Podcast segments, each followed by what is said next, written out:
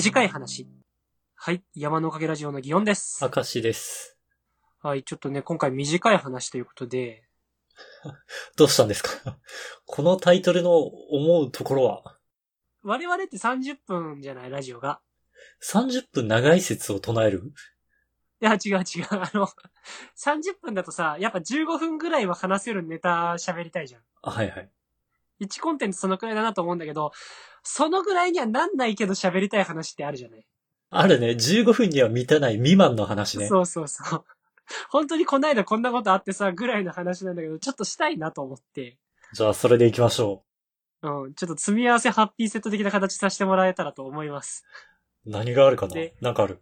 えーっと、1個目がですね、まあこれちょっと一個一個丸々の話みたいなのをつけてみるとするならばなんですけども、えー、1個目のタイトルは、えーピエン超えてパオン超えると擬音な話というやつなんですけど、急になんか現代邦楽バンドみたいな長さの、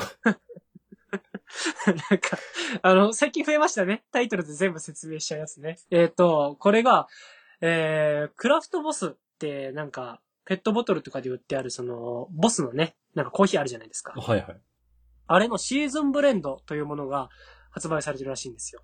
その CM というのが、えっ、と、最近ね、えー、寺田心さんを起用されてるんですね。さん付けなのね。いやー、なんかあの、不思議なもんだけど、寺田心さんじゃないあ いや、いいと思いますよ。年上、年下関係ないからね。尊敬を抱くのに。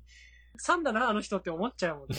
なんかさ、そう、もうごめん、この話を長くしちゃうと短い話じゃなくなっちゃうから、ちょっと次に行こうと思うんだけど。あの、それで、えーっとね、寺田心さんと古市さんっていう社会学者の方ああ、コメンテーター席でよく見る人ですね。えー、が、こう話をされてるのが最新版の CM かな今の段階では多分と思うんだけど、で、シーズンブレンドの紹介をされてると。うん。うん。で、えーっと、その中でどういう話をしてるかっていうと、そのピエンという言葉知ってますかと。ピエンはね、俺も聞いたことあるよ。なんかあうの、ん。iPhone の顔文字のやつ。そうそうそう。うん。あの、なんかうるうるしたやつね。あれ、あれを、その、ピエンというものが若者言葉でありますよねという説明をするわけですよ。うんピエン超えてパオンってものを知ってますか？いや、それは知らなかった。パオンは何？うパオンは何？ゾウ。ん。うん、みたいな感じの、パオンがちょっと上位互換なんですよ、ピエンの。で、あのーピエン超えてパオンは、もう世の中では定着したものらしいんですよ。ちょっとここは飲み込んでほしいんですけど。はい。ちょっと私も前時代の人間でした。はい。ちょっと、いや、多分ね、あれだよね、不思議なもんでさ、あの、テレビ番組とかいう若者で流行みたいなんて、俺らの文化圏には来てないなって思うことがしばしばあるんですけど、あの、うん。もうそろそろ若者じゃないのかなまあ、ちょっとこの話は置いといて、えー、パオンというもの、ピエン超えてパオンがあると。で、最近はピエン超えてパオン超えて〇〇もまたできてるらしいんですよ。おうそれには何が入るの？で、これはまだ色々ある状態。まあ、定まらないかもしれないし、とりあえず今では定まってないらしいんですよ。あ、そうなんだ。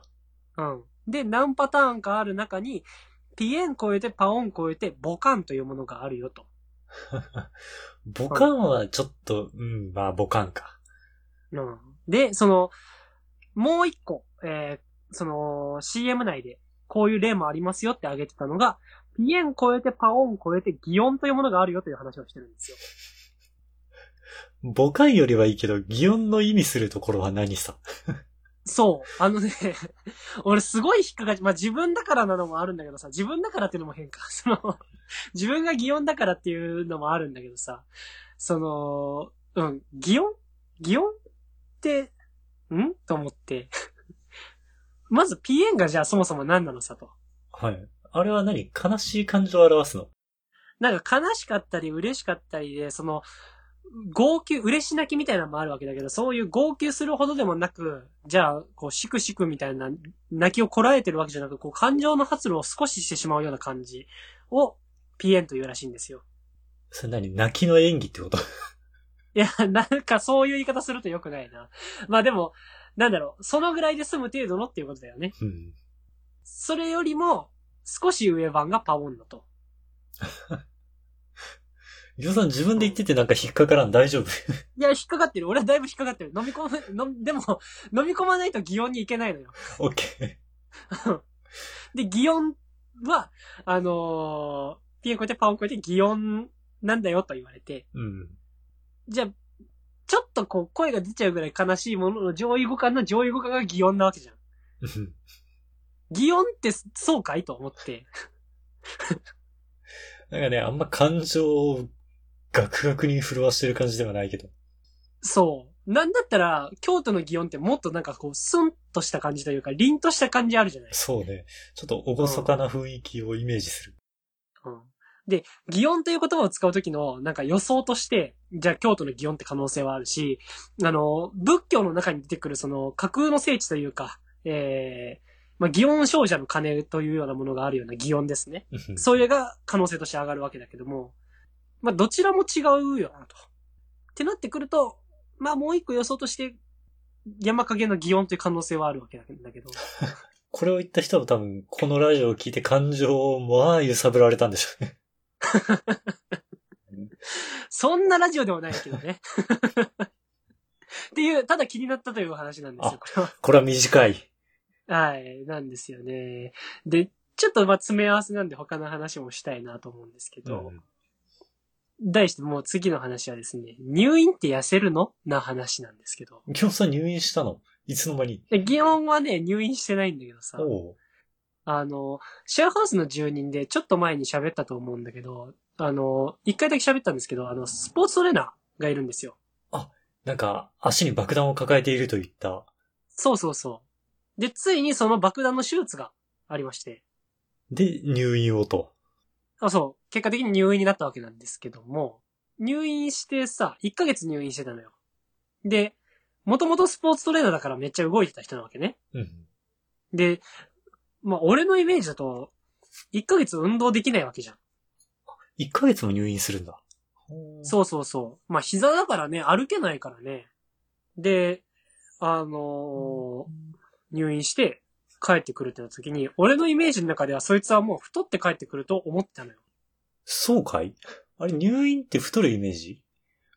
そう、これが、俺の中では太るイメージなんだけど、どうやら世間ではそんな太らないイメージらしいのね。うん。なんか俺はどっちかっていうと太らないイメージを持ってたかも。そう。で、俺もそれが自分が変だっていうことにも後で気づくんだけど、ちょっと話を進めるわ。ともかく、えー帰ってきてみれば、そのスポーツトレーナー5キロ痩せてたのよ。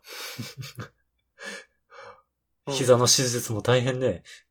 うん。いや、1ヶ月の5キロってまあまあなダイエットやった人じゃん。そうん。ぐらい痩せたんだと。で、え、なんでって運動もできないでしょって言ったら、いや、リハビリ3時間毎日やるんすよ、みたいな。う。うん。ああ、まあでも、いや、言ってスポーツトレーナーで丸1日運動の仕事してた人がさ、と思ったんだけど。でも、その普段はガツガツ自分の食いたいだけ食ってるのが、あの、入院したら低カロリーの3食しか食えないと。ああ、それなのに運動強度はそこそこあると。そう。で、総じて痩せるんだと言われて。で、あ、なるほどなと。で、周りのやつも、まあ入院って痩せるかみたいな話をしてて、まあそういうもんなのかと思ったんだけど、あれなんで俺、太ると思ってたんだっけと。そう。なんで？うん。これあのー自分がいっぺん入院したことあるのよ。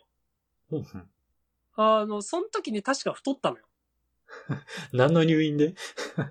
えっ、と、俺だからラグビー部時代なんだけど、肩がさ、その、折れてた時にさ。入院したんだけど、まあ、その時の話も結構変な話よ。あの、俺、肩折れてから1年間ぐらい気づいてなかったから、あれって折れてたんだ？脱臼、ア脱臼みたいなのほったらかしにしたやつじゃなくてそう。あ脱臼は脱臼だと思って1年間やり続けてずっと脱臼するから、え、なんか変じゃね？と思ってレントゲン取ったら折れてたっていう話なんだけど、うん、それで入院して？そう。で、入院して、で、俺は入院2週間ぐらいだったはずなんだけど、で、太って帰ってきたのよ。何をしたの？お菓子たくさん持ち込んでた。俺、でも、そんなことしてないはずなのね。うんてか、なんだったら片腕動かないからそういうことしづらかったはずなの。で、ああ、俺じゃあ運動せんかったんかなと思うんだけど、思ってみたら、確かにリハビリってなかったのよ。肩はずっと固定状態だったから、おお。じゃあ、その、食べる分だけ食べて、運動がなかったから痩せた、みたいな。あ、太ったというあ、か。太った、みたいな。うんうんこれなんか逆なじゃな その、怖っ。えっ、と、とはいえ、俺、運動してたのよ。どういうこと？えーっと、っていうのが、あの、俺ラグビー部として自分がその、なんだ、運動できない人間にリセットかけちゃダメだと思ってたから、リハビリないのに、わざわざ、その、リハビリ室まで降りてって、あの、トレーニングルームにある自転車あるじゃん。あれひたすら漕いでたのよ。リハビリでもないのに。そう。もう全然関係ないやつが汗だくでハーハー言いながら自転車漕いでんだよ。みたいなことしてて、で、毎回汗だくになって帰ってくるから、確かあの、看護婦さんに怒られたのよね。ちょっとなんでこんなことになってるんですか？そう、なんかそう、ちょっと年の上であの、なんだ、立ち位置がありそうな看護婦さんがわざわざ来て、あの、やめてくださいって言われたはずなのよ。あの、あなたは病、怪我人なんですから休んでくださいみたいな。あの、ことを言われた。いや、でも大会があるんで、みたいな、なんか食い下がってた記憶があるんだけど、なのに俺太ったのよ。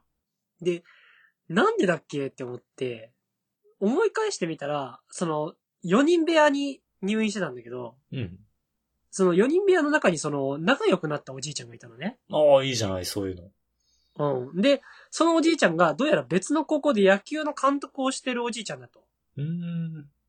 で、その、まあ、部活の話とかでちょっと仲良くなって、いろんなメニューでこういうことやってるとかの話もいろいろしたんだけど、うん。その人と仲良くなって、その人もなんかじ、俺がこう、リハビリもないのに運動してたら、ちょっと自分も体動かすかって言って階段登り降りとかしてたんだけど、うん。おいい関係。うん。まあわかんないけどね、その看護婦さんからしたらまあ嫌なもんかもしんないけどさ、なんでこいつらお互いにモチベーション上げてんだよって話かもしんないんだけどさ、あの、それで、なん、お互いに仲良くなった結果、俺、飯もらってたなと思って。その、監督のおじいちゃんから。そうそう、俺もこんぐらいで意見あげるわみたいなんでもらってたな、そういやと思って。犯人はそいつだ。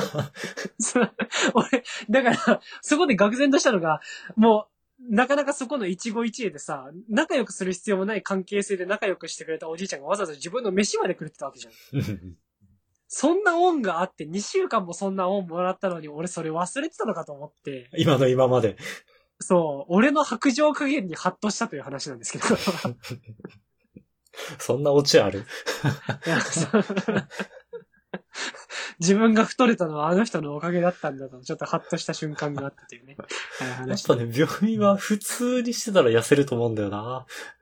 だからそういうね、感じだなと思って。ちょっともう一個だけしていい？あ、めっちゃ出てくるじゃない？どうぞ。あの、ちょっと短い話せっかくなんで、ここで入れとかないともう入れらんないからね。ちょっとしたいなと思うんだけどさ。あの、恥ずかしかった話というのをしたいんですよ。うん。これ、これが、あの、僕あの、週に1回2回ね、あの、バイトしてるじゃないですか。今何のバイトしてるんだっけ？ああ、そっか。えっとね、なんだかんだ2年ぐらいね、俺、週に1回2回ハンバーガー屋さんでバイトしてるんですよ。ああ、すうん。で、あの、夜も空いてるお店なんで、そこにお酒飲みに来たりする人もいるんで、そのカウンターで話したりするんですけど、うんうん。まあそれがあれですよね、シェアハウスの住人以外とかと喋るいい機会だなとは思ってるんですけど、あのそこに来たお客さんでね、なんかあの、なんだ、自分でこう音楽をするのが好きで、自分の仕事とは別でそういうのを趣味で持ってるっていう方がこの間来られたんですよ。おおいいじゃないの。うん。で、えっ、と、なんだろうな、仕事ではないけど、その配信とかをたまに自分でやってみてて、で、ちょっとあの最近は、そんなに、こう、なんだろうな、活動をアクティブにできてないんです、みたいなことを言われながら始まって、うん。どんくらいの規模でやってるのかしら？そう、わかんないんだけど、まあ、昔は結構、真剣にやってたんだと。な、何歳ぐらいの方よ？昔はなんて言って。言って、でも俺せ、俺と、えっとね、後で聞いてみたら俺の一個下なんだけど、あ し結構長いこと、そうそうそう。なんだけど、まあ、そう、年近い感じなんだろうなっていう人がそう言ってて、で、それがなんか、昔はその、音楽系で学校に行ってたんだと。おー。で、でも、その学校も途中で、ちょっとまあ辞めて、で、自分でそういう活動もいろいろしてたんだけど、まあ、仕事は別でついて、で、最近はそのあんまり、こう力を入れれてなくって、みたいなことを言ってたのよね。うんうん。ただ、それでも音楽が好きだし。で、えー、続けてはいて。おー。で素敵ね。うん。その、なんかまあ、なんだろうな。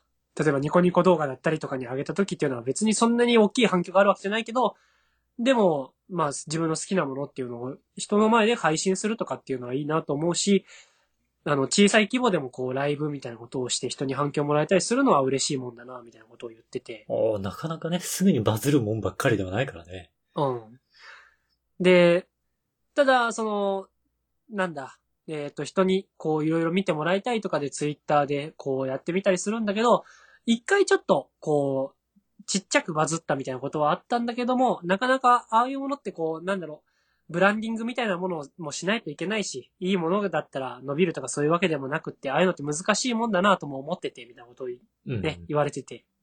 で、まあそういうこともありながら、えー自分はその別の仕事もしながらだから、こう仕事としてやってる人だってすごいなって思うんですよ、みたいなことを言ってくれたんですよへね。ー。で、あのーまあ自分は畑は違うけど漫画家を仕事にしてるっていう話をし、こう、えー、ハンバーガー屋さんの店長さんから紹介してもらった後にそういう話をされたから、うん。あ、じゃあなんか似たような部分がありますね、なんて。そうそう。なんか俺ここで返さなきゃなとも思ったのよ。その仕事としてしている人間として返さなきゃって。で、あの、まあ、言って、その仕事にするっていうのは、くその、やりたくないことをするときもあるし、そのなんかまあ、仕事にできたっていうのは、それ自体はすごい嬉しいことなんだけど、それ自体がこう、正解ってわけではないですよね、みたいな話を返したんですよ。おー、うんうん。うん。で、えーっと、自分の表現をするというのは生活の中でどう一部として持つかというところは、それぞれのその生き方として選べばいいと思うしと。その仕事としてどこまでこう自分が、えーよりいいものに挑戦できるかっていうことを考えてもいいだろうし、その自分のペースで、それこそその生活の楽しみの一部として、えー行うことだって、えーそれは一個立派な、こう、なんだ、何も恥ずかしくない選択肢だよなと。うんで、そういうの話をして、で、配信っていうのも難しいし、ただまあ、その僕は仕事にしてるから自分なりに配信をしていくんだけども、で、徐々にフォロワーさんが増えてくれるのは嬉しいなと思いますと。で、まあ、もっと売れ線とかいろいろやったらそりゃ拡散力あるかなって思うけど、結果的にまあ、自分の好きなもんじゃないと続けれないしなとか。で、なんだかんだそれを好きだって言ってくれる人が徐々に増えてくれてるのは嬉しいことなんですよね、みたいな話をして、いや、すごいな、みたいなことを言ってくれるんですよ。おー。うん。で、まあ、そんだけ話したからには、ちょっと自分の作品とかも見せなきゃなとも思ったんですよね。あ、なんかそう見せれるような状態だったわけね。バイト。あなんかその、なんか作品ってどっかで見れたりするんですかってこ聞いてくれたのもあって、うんうん。で、まあちょっとツイッターの方のリンクから見れるんですけどって言って、まあツイッターの方からまあ漫画をこう開いてもらって、あ、ちょっと後で見ようって言ってくれたんですけど、で、実際に後で見てくれたんですけどね。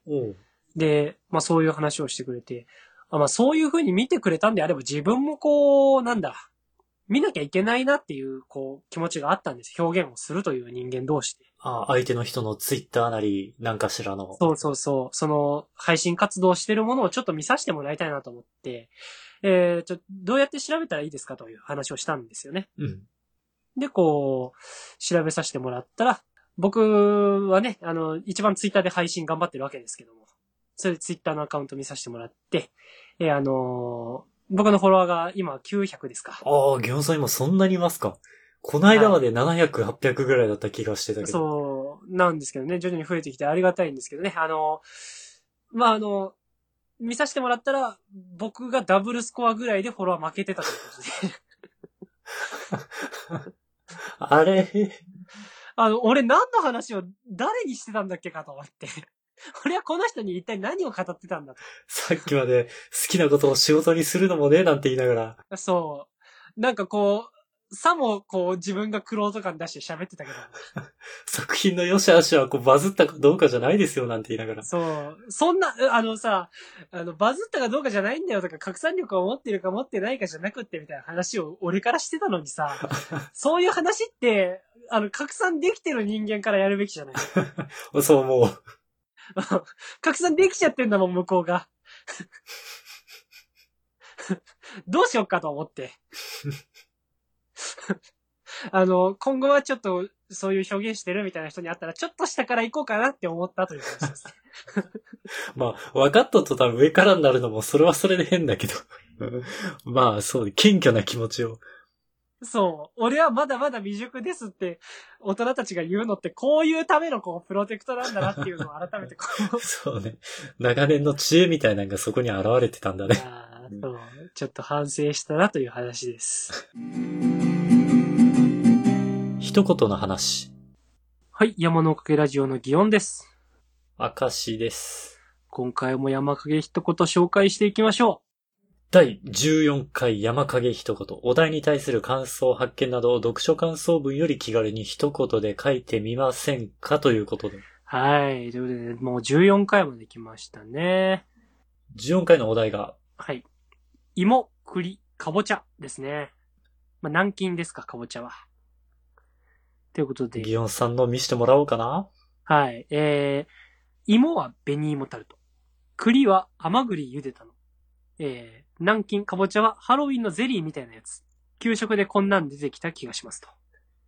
ベニモタルト。ギオンさん沖縄で学校生活してました。なんか、こんなん出ませんでした？僕なんか、給食で出てた記憶があるんですよ。出てたかな？なんか結構硬いやつが、なんか出てきて食ってた記憶があるんですよね。硬いやつって。うん。で、これは、うまいものとして僕の中で記憶されてるんですよ。結構みんながじゃんけんで取り合ってた記憶があるんですよ。なあ、栗を茹でたやつ。これは単純に栗茹でたやつ出てた気がするんですよ。で、あの、栗の皮剥くのが下手なやつとかめっちゃなんか困りながら、だからあれ当たり外れあったんですよね。栗ってなんか綺麗に剥ける栗とそうじゃない栗あるじゃないですか。ああ、なんか内側の薄皮みたいなやつがついちゃうやつ。そう、へばりついちゃってるやつとか、あの、綺麗に全部取ろうとするともうボロボロになっちゃうやつとかあるじゃないですか。あれ、深爪の人はしんどかったでいや、しょうね。ほんと食べるのよ。ね。みたいなのとかがさ、あって、なんか俺の中で外れ認定だったのよ、栗の日。栗なのに。うんあ、そうか。なんかさ、こう、今でこそ俺らってその、自分で栗買うっていう機会がないし、買おうと思ったら高いから、あの、うん栗ってなんかいいもんだなって思うんだけど、小さい頃なんて時期になったら一応なんか栗家にあった気がしてさ、でなんか、お、俺、給食でまで栗食うのかって思って、なんか外れだった記憶があるのよね。家で嫌というほど食べてるのにうん学校でもって。で、なんだったら俺はハロウィンのかぼちゃのゼリーみたいなやつが一番外れだと思ってた。こんなん当たりでしょ。いや、ハロウィン、そのなんか、確かかぼちゃのゼリーだったと思うんだけどさ、あの、出てきたのよ、ハロウィンってさ。で、ハロウィンってトリックアトリートなわけでしょ？待って、ギオンさん実は年齢詐称してない？俺ら小さい頃ハロウィンってまだそんなメジャーじゃなかったよね。あったよ。あったけど、仮装してないだけで、いや、ハロウィンって何かって言ったらトリックアトリートだっていうことは知ってたよ。まあまあまあ、そんくらいの知識はあったかも。そんなこと言ったら、今ですら俺の地元なんてハロウィンちゃんとしてないよ、多分。え、そうよ。うん。で、トリックアトリートお菓子くれなきゃいたずらするぞって言ってるようなさ、じゃあそういうお菓子って何かって言ったらもっと甘いチョコレートとかそんなもんじゃない。かぼちゃゼリーはお菓子に入るでしょ。かぼちゃ？あれは飾り物なのであってさ、ハロウィンのかぼちゃはジャックオーランタンで飾りとして置いてあるからそういう印象なだけで、こいつらお菓子の香りにかぼちゃゼリーにして出しやがったと思ってさ、文化混同、甚だしいと。間違ってんぜと、俺何か怒りのようなものを感じた記憶があるんですよね。ハロウィン側の人になってる。ちょっと、あの、熱を持って喋りすぎように次を行きましょうかね。えー、次はトリフィドさんの、えー、一言です。これなんてよ、芋、これなんて読むんですかね。草に本と書いて、えこれ、草本さんじゃないですか？ー、これ草本さんなんですか？そう、草本さんと原産地では多年生で根を食べる。根っこを食べる。草本さんは多分根っこを食べる。ああ。え、じゃあ栗は？木本さんが実を食べる。かぼちゃは？一年生の草本さんが、あ 実を食べる。草本さんってあの、学年で食べるもんが変わるんですか？かぼちゃから日あれ、すいません、あの、いっぺん調べたんですけども。あ、知らない。調べました。あえっ、とね、総本と呼ぶらしいです。総本って何？あのね、これ、く生物学上の草の呼び方らしくてですね。おほう。うん、草のことを総本、木のことを、樹木のことを、あの、モコンと呼ぶと。勉強になりました。あ、そうなんだ。草本さんじゃないと。で草本さんは一年生じゃない。そう。あ草本さんにも一年生はあると思うけど、今回は草本さんの話じゃないっていう。草本さん。原産地では多年生で、それ以外では一年生の草本さんじゃない。そもそも芋、原産地では多年生なんですね。知らなかった。うん。い今はどんどん品種改良されて短くなってるってことかな？やーなんじゃない？だって芋のイメージってだって小学校とかでさ、なんかみんなで半分になった芋とかを植えてさ、あのーその年中に収穫してるイメージしかなかったんだけど。わあ、俺はそういう授業なかったなあ、マジで？めっちゃやってたんだけどな。なんだったら俺、家の庭にじゃがいも埋めてたよ。あの、食べるの嫌でとかそういう話じゃないよ。あの、うん。生やしてたよ、じゃがいも。たくさん作ってた。うん。そうだね。こうやって、まあ、芋は、その、昔は何年もかけてなるもので根を食べてた。栗は、まあ、木の、えー、実ですね。木の実を、としての栗を食べると。で、かぼちゃは、まあ、草の一年でなるもので実を食べると。かぼちゃあんなでっかいのにね、一年なんだから。で、全然違う植物の可食部が並びが気になるくらいにいるのは面白いもんだなと。で、えー、ツイッターには芋栗南京同好会になるアカウントもあるよと。で、これが、この、芋栗南京同好会というアカウントが、まあこれちょっとリンク貼ってくれてるんですけど、えー更新が秋のみだと。いいですね。いや、いいっすね。潔い。いいっすね。もうそうあってほしいものですね。同好会のこの情熱というものもね。じゃあ我々もちょっと雪のシーズンは危ないんで、あちょっと山閉じるということで、富士山と一緒にちょっとシーズン分けしていきましょシーズンオフなんて作った日には我らは、もう、あれですよ。忘れ去られますよ。う。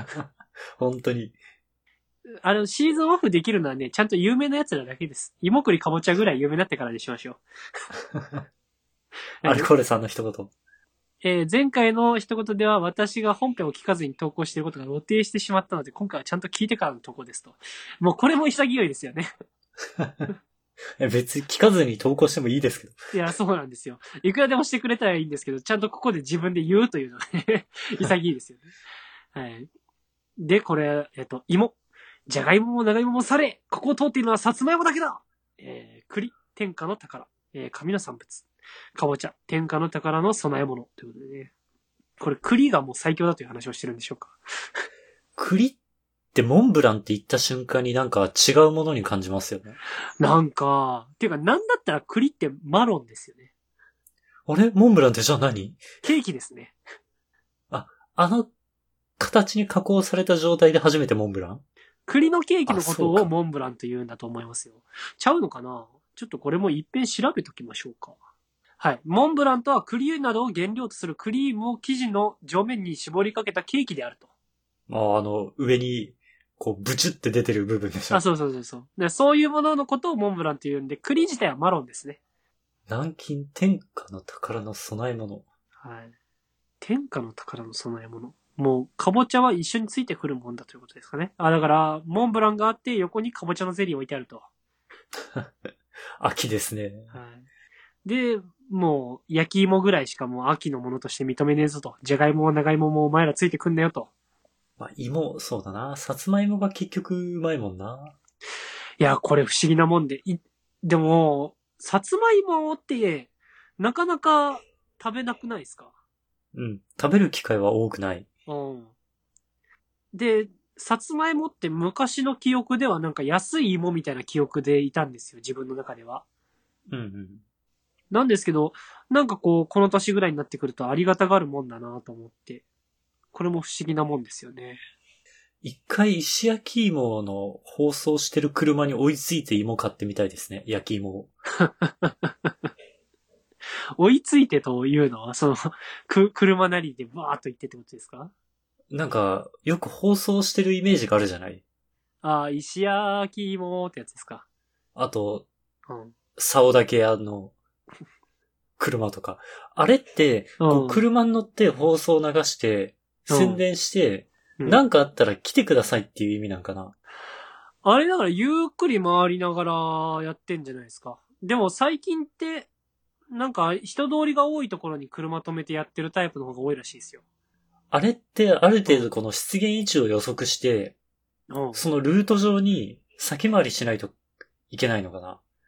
その日どうしても買いたいとなれば。そう。結構な難易度じゃない？そう、あれってどうなんですかね？僕はああいうのの名残って、それこそ本当に江戸時代とかの、なんか何々屋さんみたいなのが、こう声張り上げながら歩いてたやつの名残だと思うんですけど、まあちょっとあれですよね。あの、現代的ではないですよね。でも、ああいうところでね、あの、なんだ、蜜のしっかりあるさつまいも、焼き芋食うのね、うまいんだな。なんかわかんないけど。相性ね。で、なんかちょっと高いんだ。やっぱああいう芋って。美味しい芋って。うん。そうなんさつまいものなんかブランドみたいなやつって本当にうまいんだけど、本当に高いんですよね。いやーなんかまあそういう感じでね、えー、今回も一言喋り終わりましたが、次回の一言について、えー、終了と。あれ？あのですね、マンネリだったんじゃないかなと思って。山影一言という企画自体が。なんか、あのーわ、こういうこと言うとみんなが自分が頑張らなかったからって思っちゃうかもしれないから、あんま自分を責めないでほしいんですけど、その、頑張ってくれてたリスナーさんね。あの、徐々に徐々に投稿数といいねの数が減っていくという現象ですよね。一回ここいらが潮時かと。うん。逆に頑張らせたくないですよね。楽しんで参加してほしい。まあ、さん楽しんでたよと言ってくれるかもしれないですけど、よりみんなでね、楽しめるもの何か考えた方がいいんじゃないかなということで、ちょっとまあ、一遍凍結と、あれ？山影一コマの時は14回まで来たんだっけ？えっ、とね、調べたら7回まででした。じゃあ一応それよりは長くやってるんだ。はい。でね、一番最後のね、一コマがね、さつまいも書いてるんですよ、僕。びっくりしましたね。何の因果か。やめるって決まる、決めてから調べたら、さつまいも書いてたんですよ。びっくりしましたね。じゃあちょっと、次の企画、もしやることがあった場合は、芋は絶対お題に入れません。いやー、もう、なんだったら僕から急に芋をテーマにしようって言い出すかもしれないです。そしたらもう、あ、あってみんな察して、はい察してください。芋来ちゃった。秋って何なんですかね？そういう季節なんですかね？ちょっとナーバスになっちゃうのかな？わかんないですけど。はい、まあなんかそんな感じ。今までね、参加してくれた人たち、本当ありがとうございます。こんだけ続いたのも皆様のおかげというか、なんだかんだ一番続いた企画ですからね。次は15回以上続く企画を考えますので、はい。お待ちください。交互期待。という感じで話してきましたが、明石さん最後にお知らせお願いします。はい。この番組のツイッターアカウントを作成しました。アットマーク山のおかげで検索してくれたらヒットすると思います。山のおかげはローマ字で YAMANO。おかげは OKAGE ですね。で、このツイッターアカウントで番組のおまけ話とか更新情報をつぶやいていこうと思ってます。また、今回聞いてくださった方のね、感想をもらえたら嬉しいので、Gmail、こちらも Twitter アカウントと一緒で山のおかげ at gmail.com もしくはこの番組の Twitter のアカウントにコメントやリプライなど送っていただけたらとても嬉しいです。それでは、また次回。はい、さようなら。